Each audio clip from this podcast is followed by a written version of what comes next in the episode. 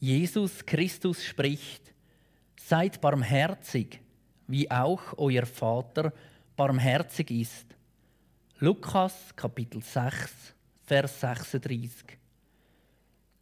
Der Vers aus dem Neuen Testament ist die Jahreslosung für das Jahr 2021.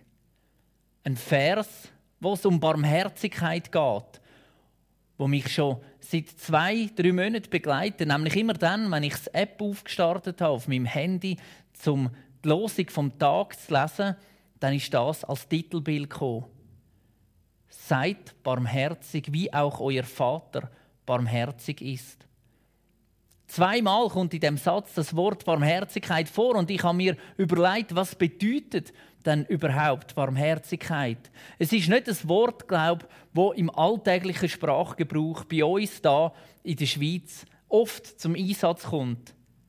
Mir ist in den Sinn gekommen, barmherzig tönt irgendwie ähnlich wie warmherzig. Ja, vielleicht hat das ja tatsächlich etwas miteinander zu tun. Immerhin geht es ja schon mal ums Herz bei beiden. Aber was ist denn Barmherzigkeit wirklich? Damit wir dem Aufruf von Jesus nachkommen können, dass wir barmherzig sein sollen, müssen wir ja zumindest schon mal verstehen oder versuchen zu verstehen, was denn gemeint ist mit dem Wort Barmherzigkeit.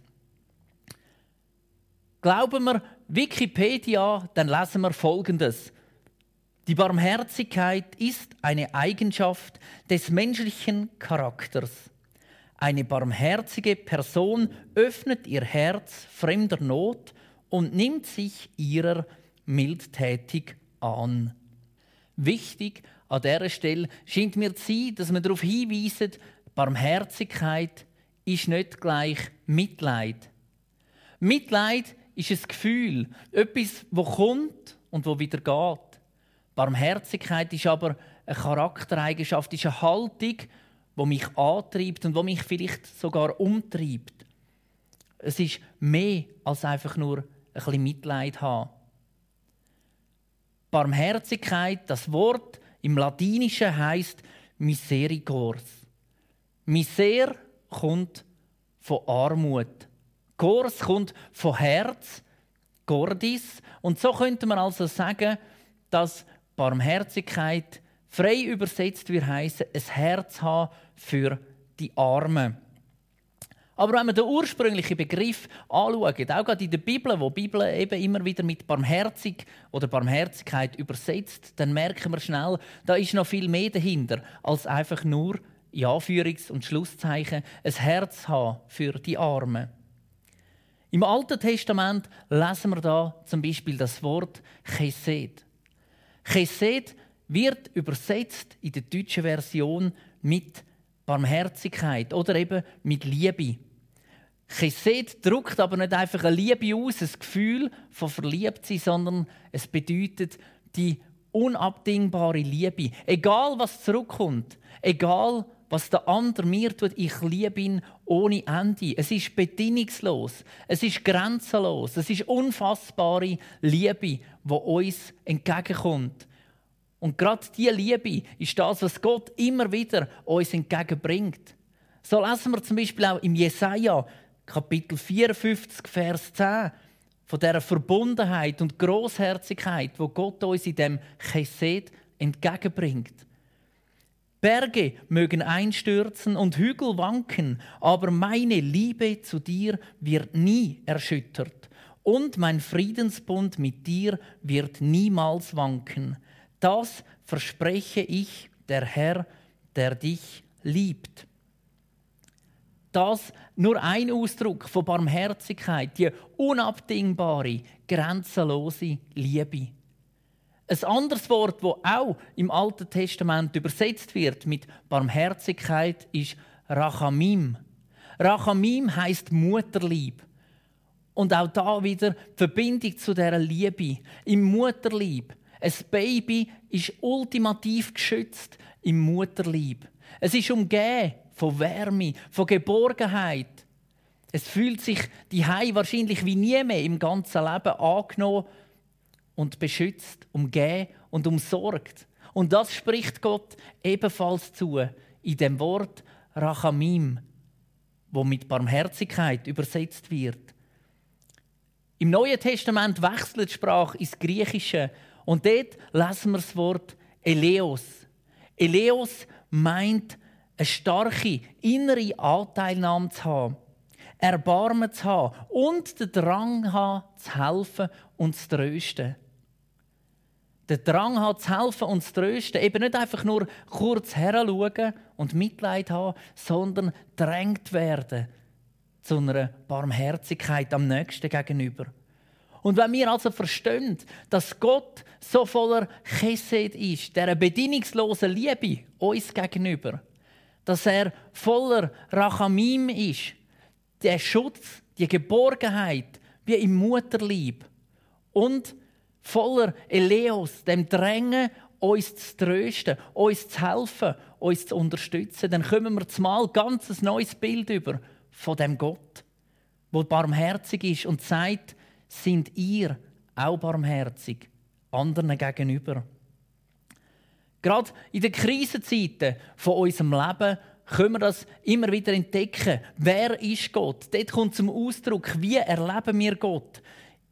Fühlt er mit oder ist er weit, weit weg von uns? Lässt ihn das Elend unberührt?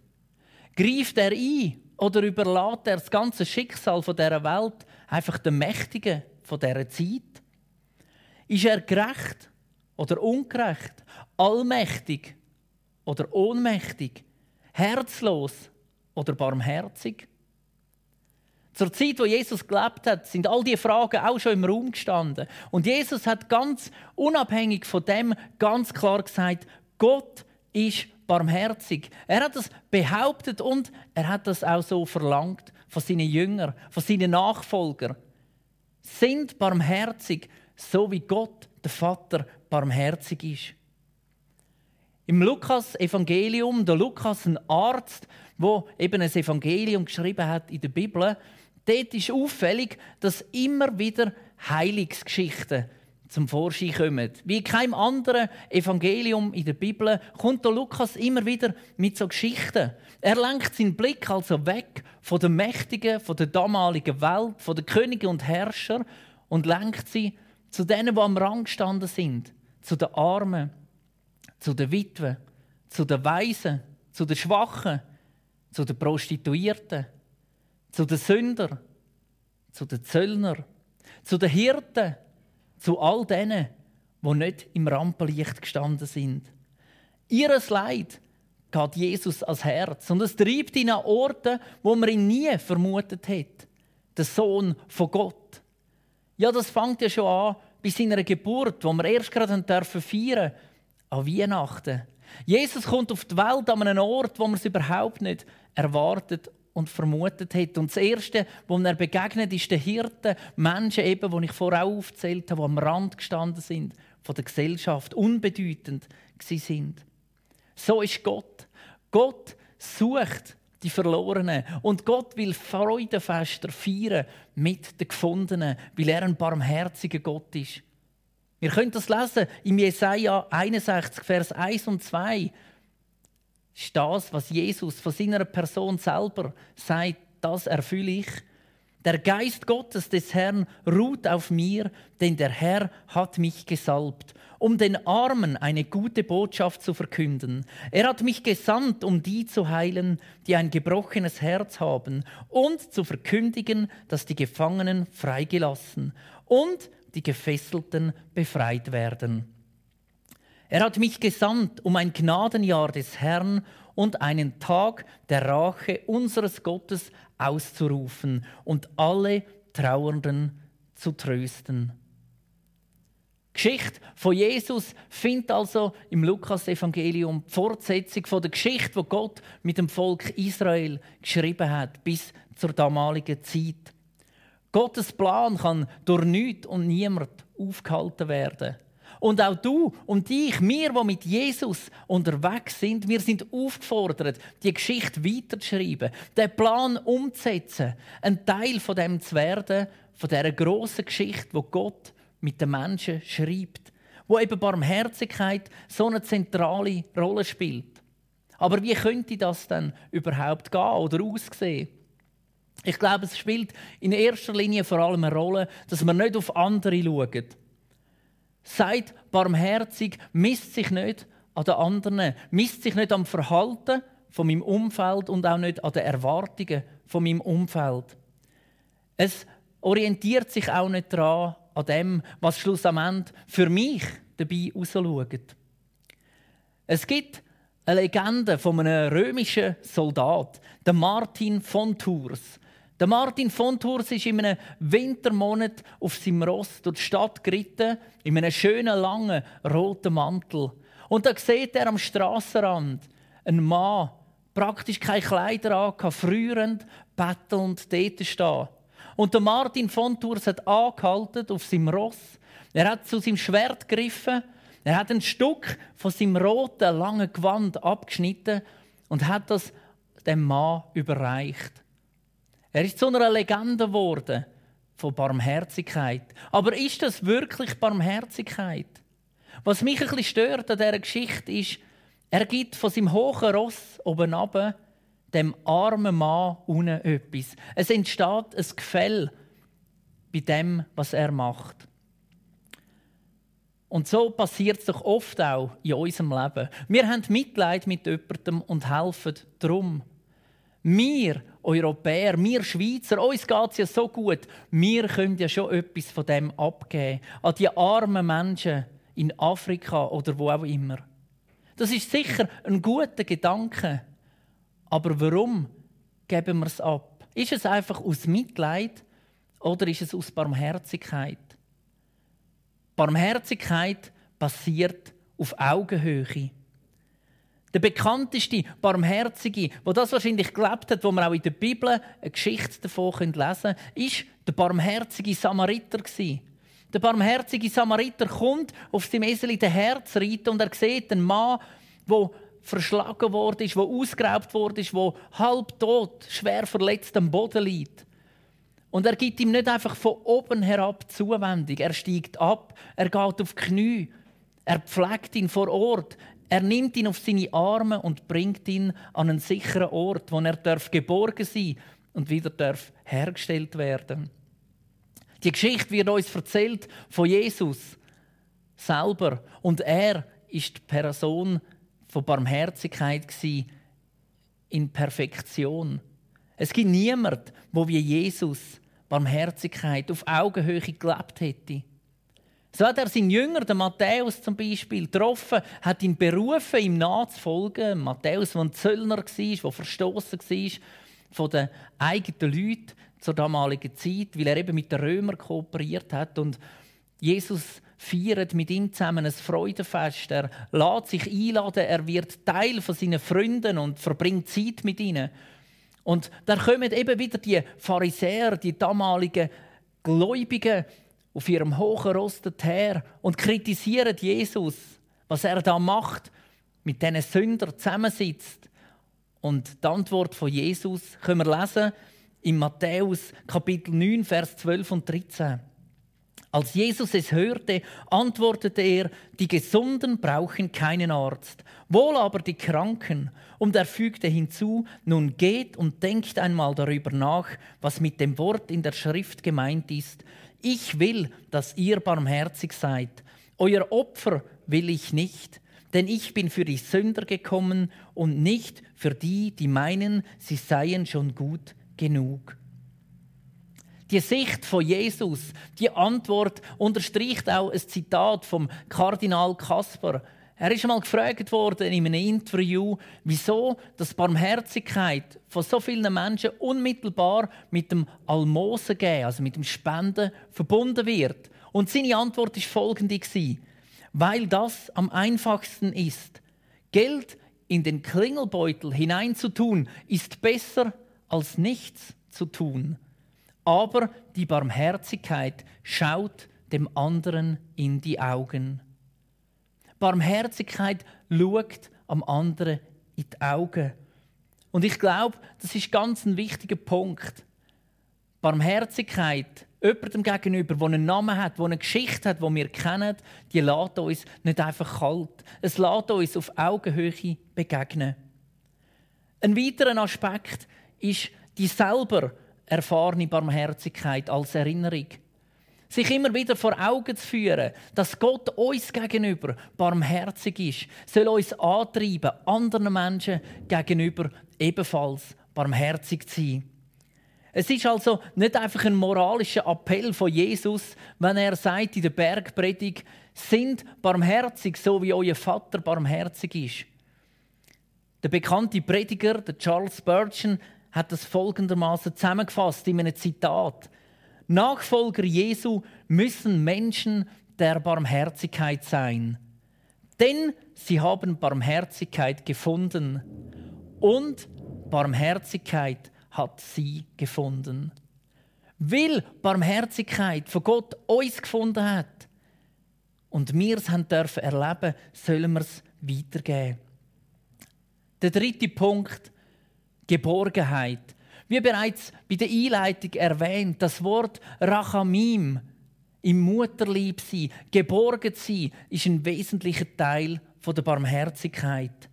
Im Jesaja 49, 15 lesen wir, kann eine Mutter ihren Säugling vergessen? Bringt sie es übers Herz, das Neugeborene seinem Schicksal zu überlassen? Und selbst wenn sie es vergessen würde, ich vergesse dich niemals. Wie ein Baby, also beschützt ist, sagt Gott, sollst du beschützt sein. Sollen wir geborgen sein in seiner Barmherzigkeit und dafür sorgen, dass Menschen um uns herum sich dürfen geborgen wissen. Gerade auch da, bei uns im CBZ, in unserer Gemeinde. Und der letzte Punkt, Barmherzigkeit trifft ins Innerste. Wenn sozial Hilfebezüger oder Flüchtlinge bei unserem Land auf ein Amt gehen, dann werden schnell Fragen gestellt nach der Zuständigkeit. Wer ist die richtige Ansprechperson? Ist denn überhaupt die Hilfe, die da gesucht wird, gerechtfertigt? Ist vielleicht nicht sogar die Person selber schuld an der Situation, wo sie drin steckt? Und natürlich sind das Fragen, wo so ein zuständiges Amt muss klären muss. Aber es sind eben nicht Fragen von der Barmherzigkeit. Barmherzigkeit fragt nämlich nicht nach Erklärungen, sondern sie leidet mit.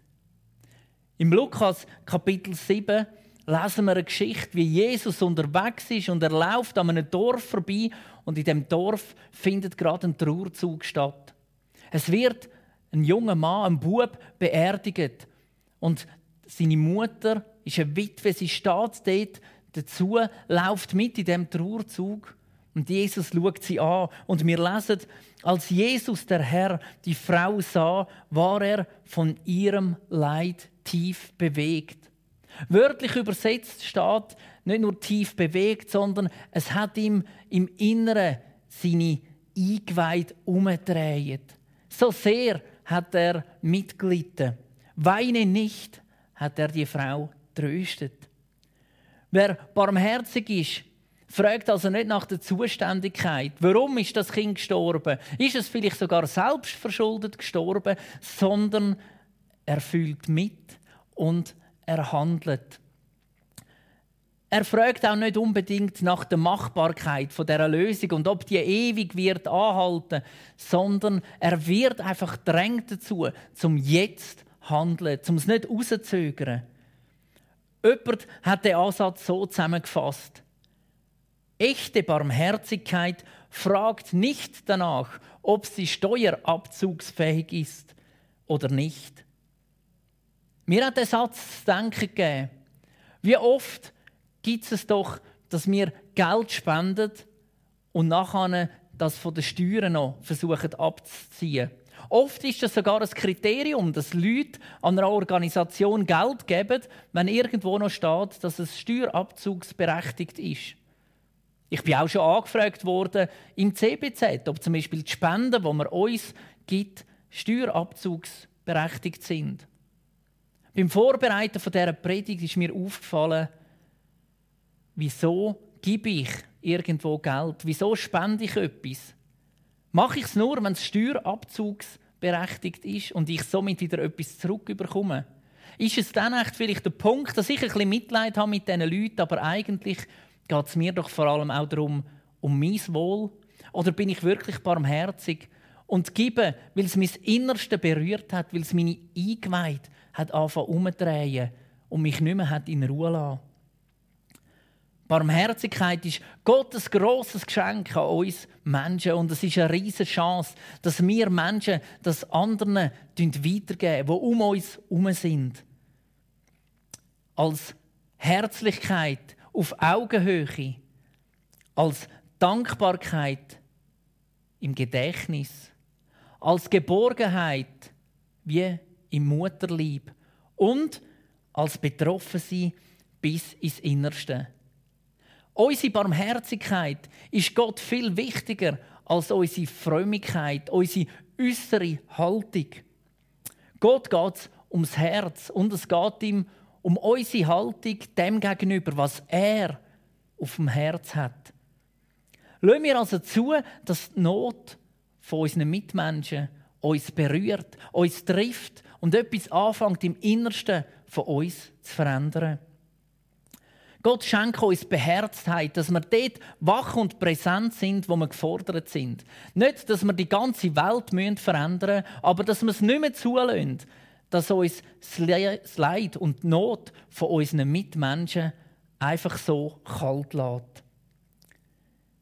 Ich bin gefragt und ich werde mich immer wieder neu fragen, wann, wo und wie ist es an mir, zum barmherzig zu sein Du bist gefragt, dich immer wieder zu fragen, wann, wo und wie ist es dran, dass du kannst barmherzig sein Ja, wir alle miteinander sind gefragt, wann, wo und wie, dass wir die Barmherzigkeit, wo Gott in unserem Leben da hat, dürfen, können und sollen weitergeben. Jesus Christus spricht, seid barmherzig, wie auch euer Vater barmherzig ist. Lukas 6, Vers 36. Amen.